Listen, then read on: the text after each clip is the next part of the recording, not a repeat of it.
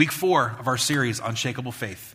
Okay? Week four, Unshakable Faith. We are looking at uh, what it means to walk with an unshakable faith through the book of First Thessalonians. If you've been with us the last couple of weeks, you've heard us talk about that. I kicked it off. Pastor Jeff then came on board. Um, then we had Marianne Lucas came and she talked about week three. This week we're in chapter four of First Thessalonians. And if you're just joining us and you're not sure what the foundational thought around this is, it's basically looking at the lens of a church that was newly planted by the Apostle Paul with a short period of time that he was there to train, develop, and disciple. When he left, he sent word a year later to how they were actually doing. He found out a year later that they were thriving in their faith. So, how can a church with very limited amount of time for discipleship and ministry actually begin to thrive with such a small amount of time? Because Paul had to leave the area due to persecution. And, and I think that's relevant for us because our faith is continually trying to be we are continually suffering or dealing with the idea of having our faith shaken. Jesus said this to Peter when it said, Satan prayed, or Satan asked that you, that you could be sifted like wheat, but I prayed that your faith would be solid, that your faith would be foundationally strong. And I think that applies to us today in this world today, that our faith is looking to be shaken. And it doesn't take a brainiac to look around the world near us or far away or close to see that the Christian faith is being shaken, church. It just is. There are people deconstructing what they thought they believed, and there are people that are changing, and there are elements and segments of the Christian church that are becoming less bound to and focused on what the truth of God's word says. And I'm not one that just looks at the word and says, the word says it, I have to do it, because that's not relational. There's more to it than just looking at a word and believing it. But the foundations of what God's word says and the truth of God's word says has not changed in the way that we're supposed to walk this out. Now, sometimes people see that as their, their call to draw a sword and go kill everybody. And you know what? That's messed up. That's not the way Jesus brought this to us. We're supposed to bring it with an authority and a power that shows the love of Christ, not the fist of Christ, if that makes sense. So that part can be confused by some people, but the truth of God's word does not change.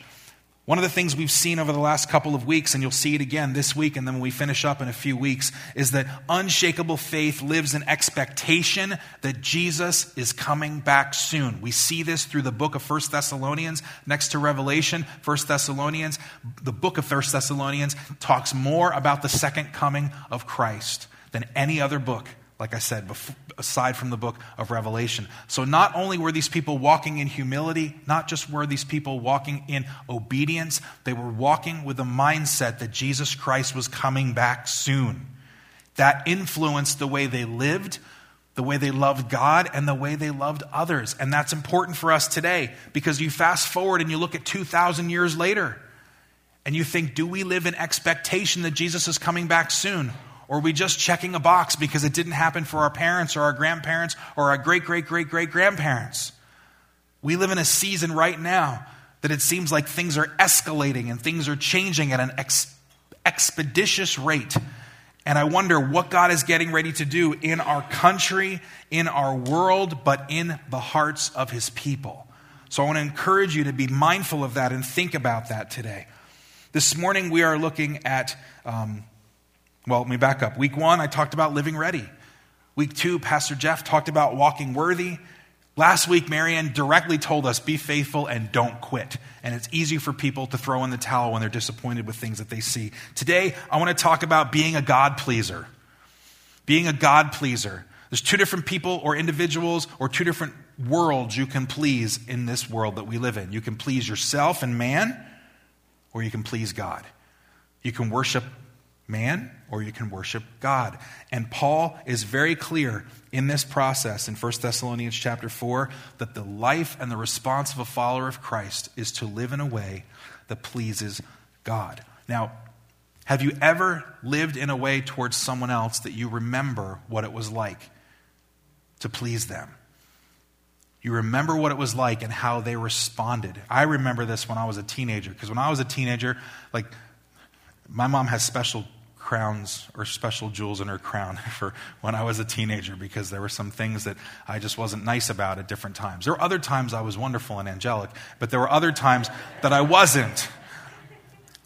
So much so that I remember my senior year, There was one time I was in my living room and she was standing in the hallway and she looked at me and she said, I just want to tell you that over the last couple of weeks, you have been a pleasure to live with. And I remember that like it was yesterday.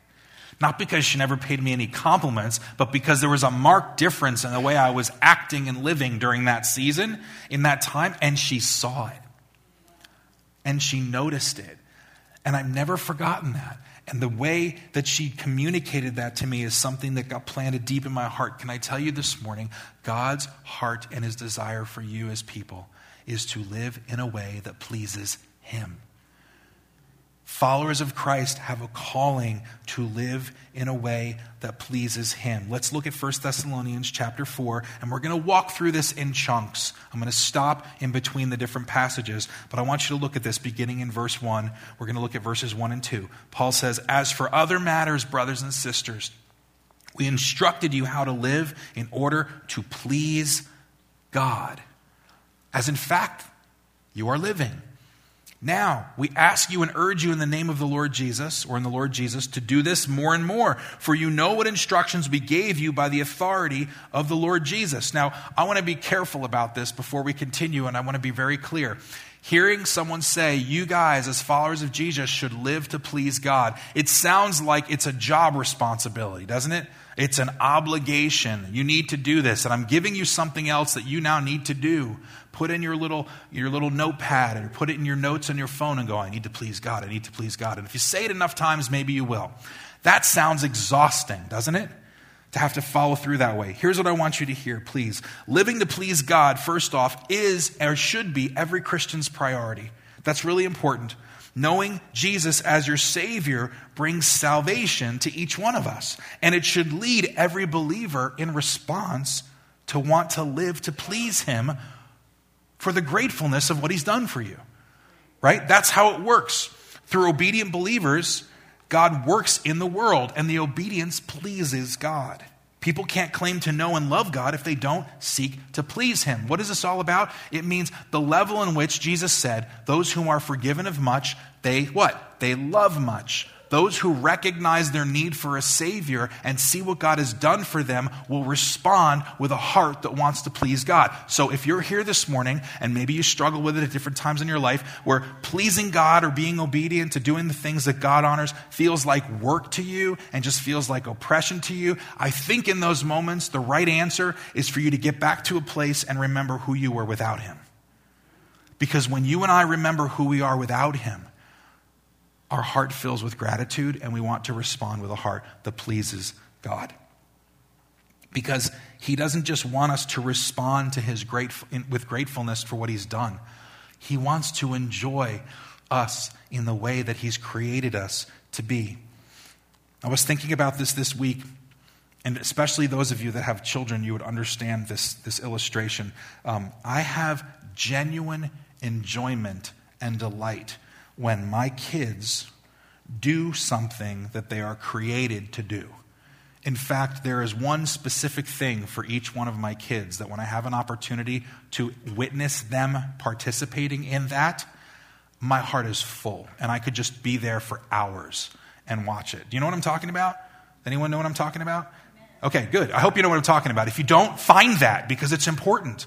When you find the thing that you make their kids who they are and they're created to be, it draws you and it just says, wow, you can see that they're created to do that. Now, maybe it's not the only thing that they're created to do, but it's a thing that they're created to do. And it makes me well up with enjoyment and delight in my heart. Can I tell you the other reason why God wants us to delight in Him and to be pleasing to Him is because we've been created to do that and He has a life plan for us that He wants us to, to receive and experience, but we can't experience His way of living if we don't live to please Him.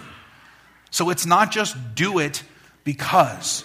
He died for you. You need to live your life for Him. That sounds like, okay, I need to sacrifice myself. No, He created you as the grand architect to live a certain way, to be a certain way. And the only way you get to experience the things that God has for us peace that passes understanding, genuine love, identity that's rooted in Christ and not in the things around us or our performance is to become a follower of Christ and live our lives to please Him and not ourselves. Make sense? It's so important to understand this. And it's hard sometimes for us to wrap our brain around it, but if He's wired you to be a certain way, the worst thing we could do in our lives is to choose to live our own way and expect to experience the same thing. When God says, I will delight myself, I am delighted when I see my kids walking close to me because they get to know me. I've created them to know me, and they get to experience the life as I have architected it to be. That's the most important for us to remember. So, Paul takes a few examples here because if the example here is to live, I'm sorry, if the command or the encouragement is to live in a way that pleases God, we should know some of the things that need to change or need to happen for us to please God. Now, there are many things that we should do. But for the church in First Thessalonians, the, first, the Thessalonian church, he, he, he talks about two things here in chapter 4 that I just want to briefly touch on this morning. Now, I'm going to tell you in advance this is hard.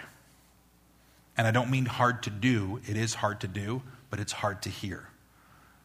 Because as people, especially living in a country that does not have a king, or at least on paper doesn't have a king, we like to do our own thing. We want to do it our way, and we don't want people telling us what's right and what's wrong. I'm just being honest. Maybe you're like, I like people telling me what's right and wrong. Maybe that's you. But generally speaking, people get upset when we talk about what real truth looks like. So I'm going to share a couple things this morning, and I want to believe that you will have an open heart and an open mind, and that you will let God speak to you about what needs to be adjusted in your life so that you can live a life pleasing to God. What is he talking about? Living to please God? Beginning in verses 3 through 8, it's this avoiding sexual immorality. If you want to live a life that pleases God. The first thing he tells the church in 1 Thessalonians chapter 4 beginning in verse 3 is to avoid sexual immorality. In a nutshell, allow your body to be lived in a way or to control your body in a way your body, not just your physical body, your minds, your thoughts, your presence, your eyes, your ears, in a way that honors God, not yourself and not the world. Look what he says in verse 3. It is God's will that you should be what? Sanctified. It is God's will that you should be sanctified, that you should avoid sexual immorality, that each of you should learn to control your own body in a way that is holy and honorable, not in passionate lust like the pagans who do not know God and that in this matter no one should wrong or take advantage of a brother or a sister. The Lord will punish all those who commit such sins as we told you and warned you before. Verse 7 For God did not call us to be what? Impure, but to live a what? Holy life.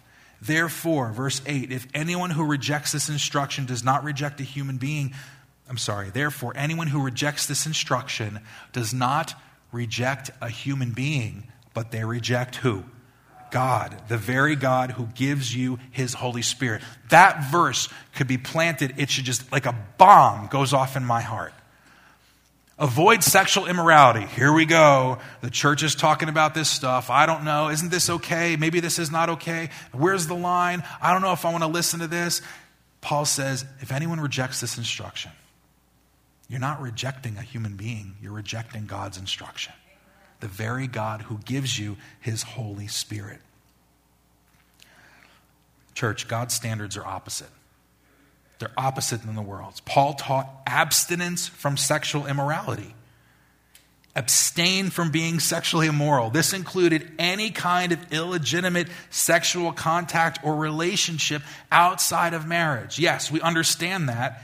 So he forbade all kinds of those things. And the reason why this is so significant is because in this culture that the church was moving in, this was common practice. Not just outside of religious institutions, but houses of worship would weave all kinds of religious promiscuity and all type of sexual perversions into what they did. And this is what you see all through the New Testament.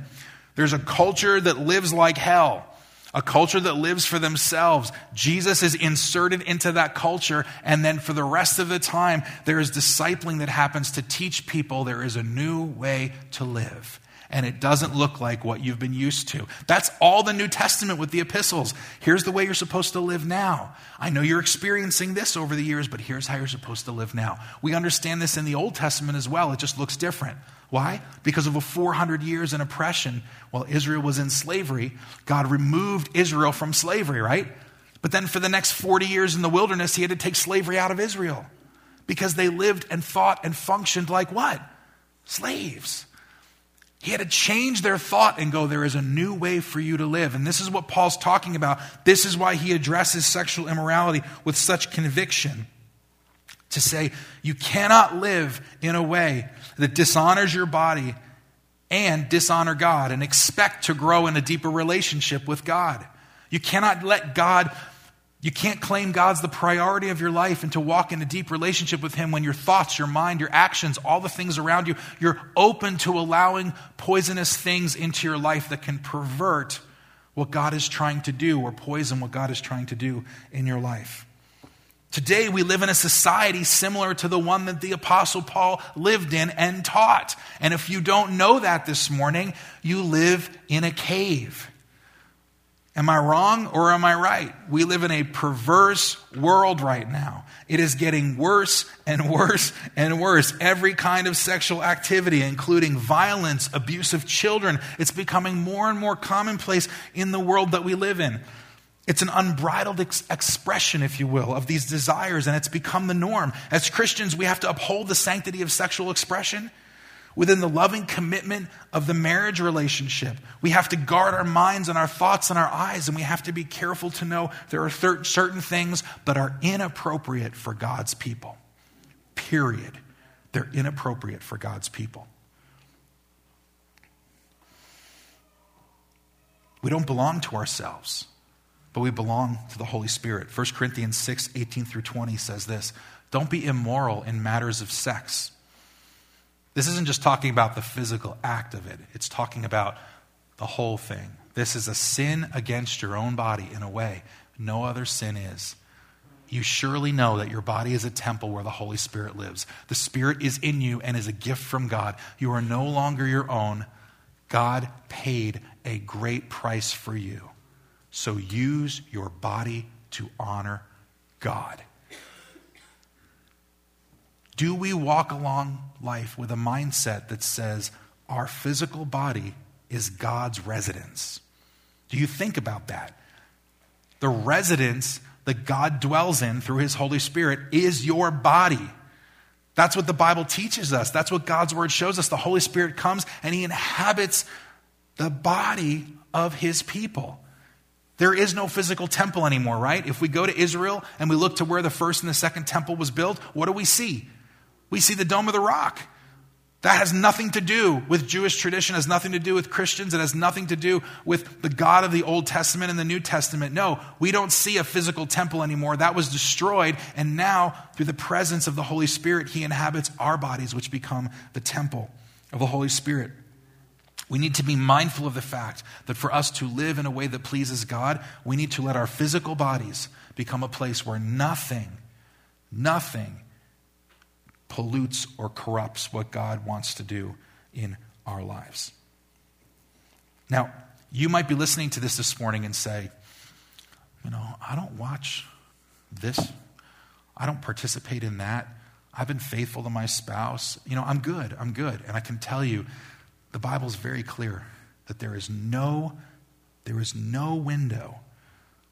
There is no small measure of sexual immorality that is permissive according to how the Apostle Paul writes to the church. You could say, I'm good in the big things. But can I ask you, are you good in the small things? Are you good in the things that you go, what's the big deal? I'm an adult. I can deal with that. I can follow that. It's really not that much of an issue. Hey, my kids shouldn't pay attention to that, but I'm an adult. In fact, the rating says mature audiences, which I think is a joke mature audiences. There are some things because of just historical truth. You watch something that's historical and maybe it has some hard stuff about how people were treated and maybe it's un, un, inappropriate for young people. But most of the time in today's day and age, mature audiences is synonymous with filth and perversion. And we say, oh, our children shouldn't watch that, but we're adults. And can I tell you, and I'm not just speaking over the years that I'm looking at it from the outside in, I'm saying I've seen it over and over and over again where there's a decision that has to be made in every Christian's life to say, if it's inappropriate for a child, it's probably inappropriate for you too. If it's inappropriate for the least of these and the youngest, why is it appropriate for us? Why should our eyes or our ears be able to reflect upon something that the Bible shows is inappropriate? Because any bit of sin or sexual immorality creates a gap between us and God. And it's no longer pleasing to God. Think about it this way if you're married, ask your spouse this afternoon how many times you're allowed to cheat on them before it becomes a problem. How many times? Go home and ask them. Listen, if I do it once, are we okay? I just want to make sure. Oh, well, well, I've never actually done that. Okay, well, is it okay if I do it once? Go home. You guys are laughing because you know the answer is no freaking way. Right? That's not in the Bible, it's a paraphrase, but that's true. How many times is acceptable? Zero is acceptable, right? Okay, and most of the time we understand that. But what about when it's not a physical act? What about when it's with our ears or our eyes? What it's about when it's in our mind and it's not with our hands and our feet? You know what I'm saying? Is there ever a place where that is considered acceptable? And could you have an honest conversation with your spouse and they say, that's actually okay, I'm, I'm fine with that? They're not going to be fine with it. Why? Because any little, any little conflict, any little sin or impropriety can create a gap between you and them. So God says to us, as he said in 1, in 1 Corinthians 6, to live a holy life because our body isn't our own anymore. In Ephesians 5 3, you can't be more specific than this. Look at Ephesians 5 3. Paul talks to the church in Ephesus. He says, But among you there must not even be a hint of what? Sexual immorality or any kind of impurity or of greed, because these are what? Improper for God's holy people. What is the word that he uses there? Not even a hint of sexual immorality. So I'm going to ask you this question as I've asked myself this week Is there a hint of sexual immorality in your home? Is there a hint of sexual immorality on your phone? Is there a hint of sexual immorality, sexual immorality on your television, on your streaming service, in your car, in your pocket, in your books? I don't know. Is there a hint of sexual immorality in any area when Paul says it is not about laws? People can look at this and go, You're being legalistic, Pastor Paul. No, I'm not. This is what God's word says for his people. Draw a hard line. And what I have seen over and over and over again is that all of us, myself included over the years, have looked and said, These things are okay, but these things aren't. And God says, All of it's wrong. None of it's okay. What would it look like if you drew such a hard line? I was just talking to someone yesterday about this, and their conversation was hey, when they were younger, there were things that they started filtering out that they no longer watched anymore because they were inappropriate. And then there are things now where they go, even when I see a movie that has heavy sarcasm in it, I have to shut it off because the Holy Spirit tells me that is not appropriate for you to talk to someone that way. And they shut it off. Can I tell you over the years the number of times I've gotten into a TV show, a program, or something, and the storyline gets interesting to me, and I go, oh no, that's not appropriate. And my wife goes, we can't watch that. And I go, I'm being honest, and I get upset about it because I'm getting into the storyline. And she draws a line on it and says, that's not right. And I go, I know she's right, but I like the storyline. Is God really going to care? Yes, He does. He cares.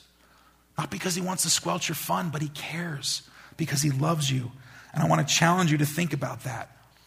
Today, unlike any other time in the history of the world, we have allowed ourselves to become comfortable with inappropriate things in our homes all over the place. And can I tell you, a lot of you are walking around with it right now. Last night, I did a search on Google, and I just searched the word sexy. 10.7 billion results in 0.3 seconds. Now, you tell me that the enemy isn't working overtime to corrupt the minds of men. 10.7 billion results in 0.3 seconds. And we can sit there and go, oh, you know, we just can't. Or my kids, if they don't have their phone, what are, they, what are their friends going to say? And, you know, I don't know what they do in their room at night, but you know what? It is what it is. Really? Can I just be honest with you? Be a parent. Be a godly parent. Show your kids that this is not okay and this is okay. But my friends, mom, my friends, dad, forget it. Are you going to honor God or are you looking to honor the world? We need to be intentional about these things. Why? Not because God's trying to squelch our fun, but because He's created us to be a certain way and to walk a certain way and to live in a way that grows us closer to Him and not towards each other. So, if it's a family thing with your kids, what are you doing? Do you know? Do you know? Do you know? I was talking to someone yesterday and they were saying they had a conversation with a parent in front of the kid to say, You don't even understand the technology that's on your phone, that when you give your phone to your kid, they hit a couple buttons and all the apps change around and they can watch things and do things that are on your phone and you don't even know anything about. And what do parents do? They're like, well, you know, it's just too complicated. No, it's not. You can put certain things in place to protect. You can strip things away from your kids because you're guarding their hearts. Because the truth of the matter is, I remember where I was the first time I saw my first sexual movie, my first pornographic film. I remember where I was. I was up the street, four houses up from my parents' house, in a kid's house that watched it all the time, this kid did, because his father watched it all the time. I remember it like it was yesterday. And can I tell you, as a 12 year old kid, it gets burned into your brain. It gets burned into your brain as a psychological and a physiological thing. And that's just one example. Today, our kids don't need to go to the stationery stores. They don't need to go to the, to the five and dime stores like they exist, but they don't need to go to any of those stores today and pick magazines off the shelf. They just go on their phones or they go to their friend's house or they Snapchat and have people send them pictures. And the world around us is getting corrupted and perverted. And we wonder why our generations are less hungry for the things of God because they're filling themselves with all the crap of the world. I'm being so honest with you this morning because it is destroying what God wants to do in the lives of our kids. And if you don't know what your family is doing and you're not paying attention to what they're doing, change your priorities. Change your priorities. Change your priorities. Talk to any people that counsel children, especially, and ask them what percentage of the stuff that they're involved in are a result of parents not being involved in their lives. And they'll tell you it's a very high percentage of the things they struggle with because parents either are unaware, they're uneducated, or in some cases, they're doing the exact same thing. It's encouraging, isn't it? You're going, oh my gosh, I just had a worship time and now we're talking about this. God loves us so much that He doesn't want us to fall victim to the enemy's schemes anymore. And some of us are going to walk right outside this door and they're going to go, What's the big deal? Oh, I'll just do this. Or, you know, I look at these apps and I'm going, You know what? There's stuff that needs to just be shut off on my phone permanently. It doesn't create any benefit. It's just garbage. It's just junk. And this week, as I'm looking at it, the Lord's saying, Paul, knock it off. Just shut it off. And it doesn't mean I'm looking at it. I'm not looking at anything that's like inappropriate. But there are things that get, that get into my mind or comments or a movie or this, and I'm going, you know what? That, that is not honoring to God. I should just get rid of this. Why am I allowing this into my life anymore? But why, as parents and leaders and people, are we afraid to make that happen? Can I encourage you, please? Live to please God in a way that honors Him and walk in holiness. Avoid sexual immorality and be intentional with your families. Your kids aren't going to die if they no longer have full access to the stuff that they have. If they can't go to their room and listen to whatever they want and watch whatever they want, their life's not going to come to an end. They're not. They think it will. But you know what part's going to come to an end? The way the world lives is going to come to an end. And there's an open door and an opportunity for them to see how God wants them to live. That's so important. The second thing I want to briefly mention this morning is to live to please God, is to love one another.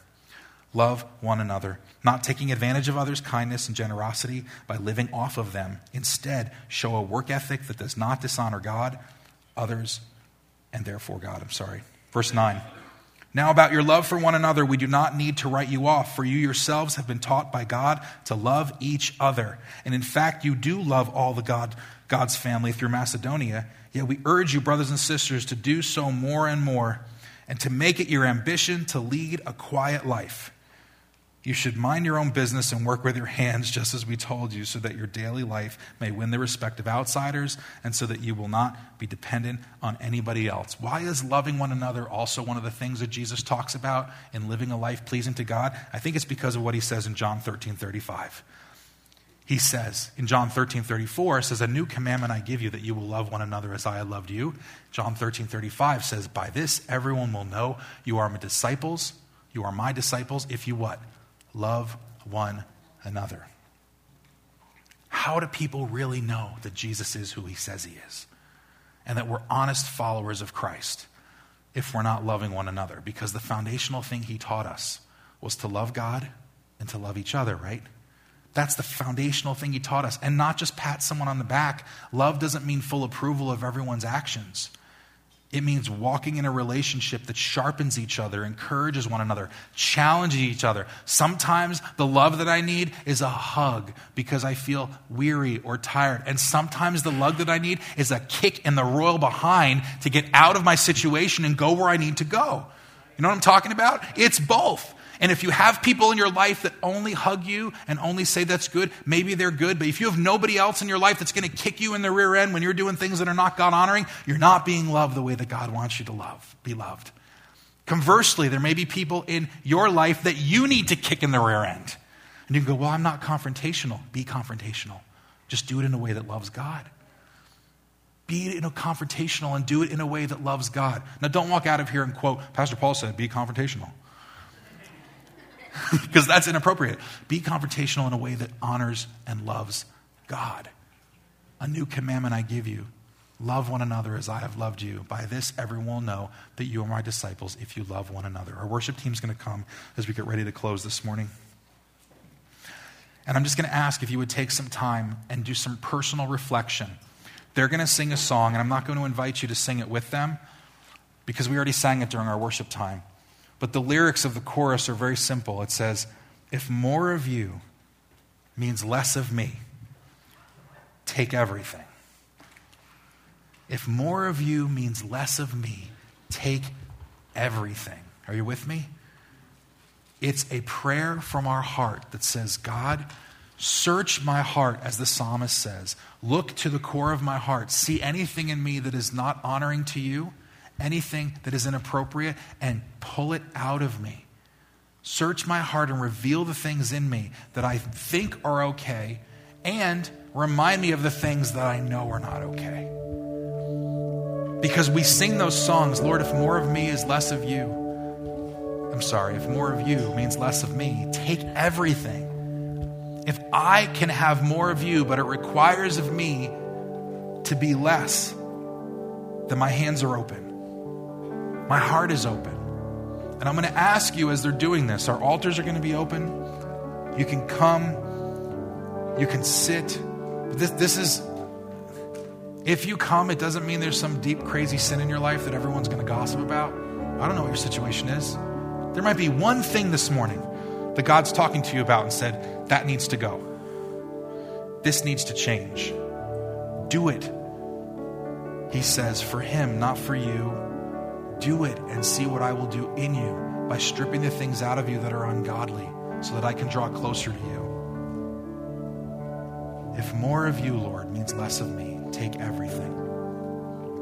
You can come to the altar, you can pray. We'll have some prayer people that will come in just a moment. In fact, let's just invite our prayer people up now if you guys just want to come to the front here.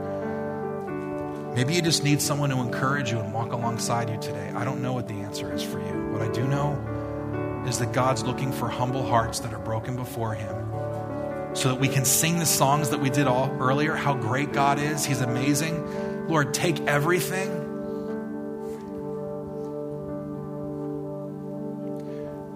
Do we have the courage to sing, if this is you, if more of you means my subscription service, take it. If more of you means my internet access, take it. If more of you means whatever it is, take it. Are you willing to do that this morning to draw closer to God? Or are we just going to play house until He comes? Because one day He is coming back, church. And we're not going to read it here this morning, but it's very clear at the end of chapter 4 He's going to come and there'll be a resounding sound in the heavens, and we're going to meet him in the air, and he's going to look at the church and say, I'm coming back for a pure church. How are you doing? And there's a beautiful reunion that's getting ready to happen in this world. Are you ready for what He wants to do in us? So, Lord, I just pray this morning we'll take a few moments that our hearts would be prepared. And if you would come, I'm going to be the first one to just stand here in the front. You can join me if you want. Lord, take everything. Walk through my life and figure out what needs to change so that I could draw closer to you. You're welcome to join me as the team sings this quietly and as we continue to answer, answer that question before us in God.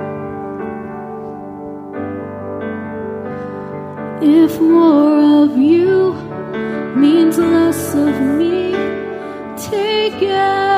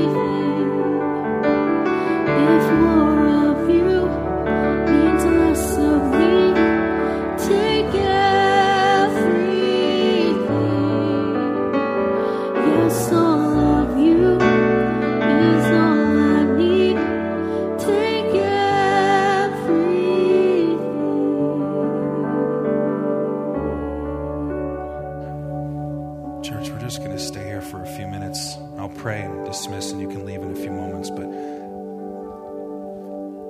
I mean, statistics are very clear, and I'm not going to cite them this morning, but the amount of stuff that we allow into our lives and what people have been exposed to, it applies to a lot of people sitting in these seats at different points in their lives. I don't know where you are today, but here's what I want you to know there is no need to walk in shame or embarrassment.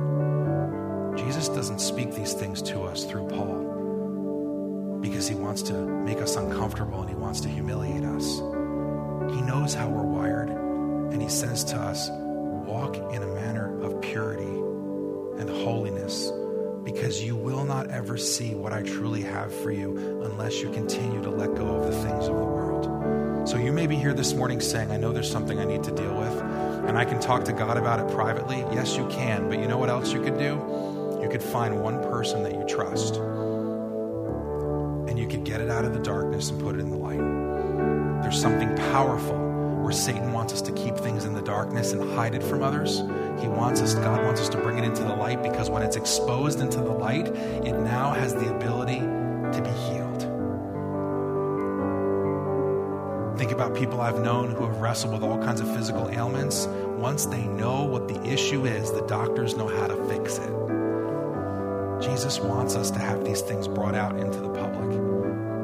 And public doesn't mean everyone, it means brought out into the open so that He can begin to heal things in our hearts. If that's where you are today, find someone you can talk to. Be open and honest about it and watch Him change you as you walk it out because His love is so great and it's what He has for you. So the team's going to stay and pray as we close. And I'm just going to pray over this church and ask that you would just walk with a spirit of holiness, that God would draw you closer to Him so that you can experience all He has for you. God, I just pray blessings over this, this place. God, that you would walk in obedience. Uh, God, that we would walk in obedience for what you have. That we wouldn't be okay putting one foot in the world and one foot in the kingdom. But that we would walk with an obedience, being prepared for your return to be able to be used in every way you've called us to be used. In your name we pray. Amen. Amen. God blessings. God's blessings to you all. Hope you can come to our all church gathering tonight. We're up here for prayer if you'd like to join us.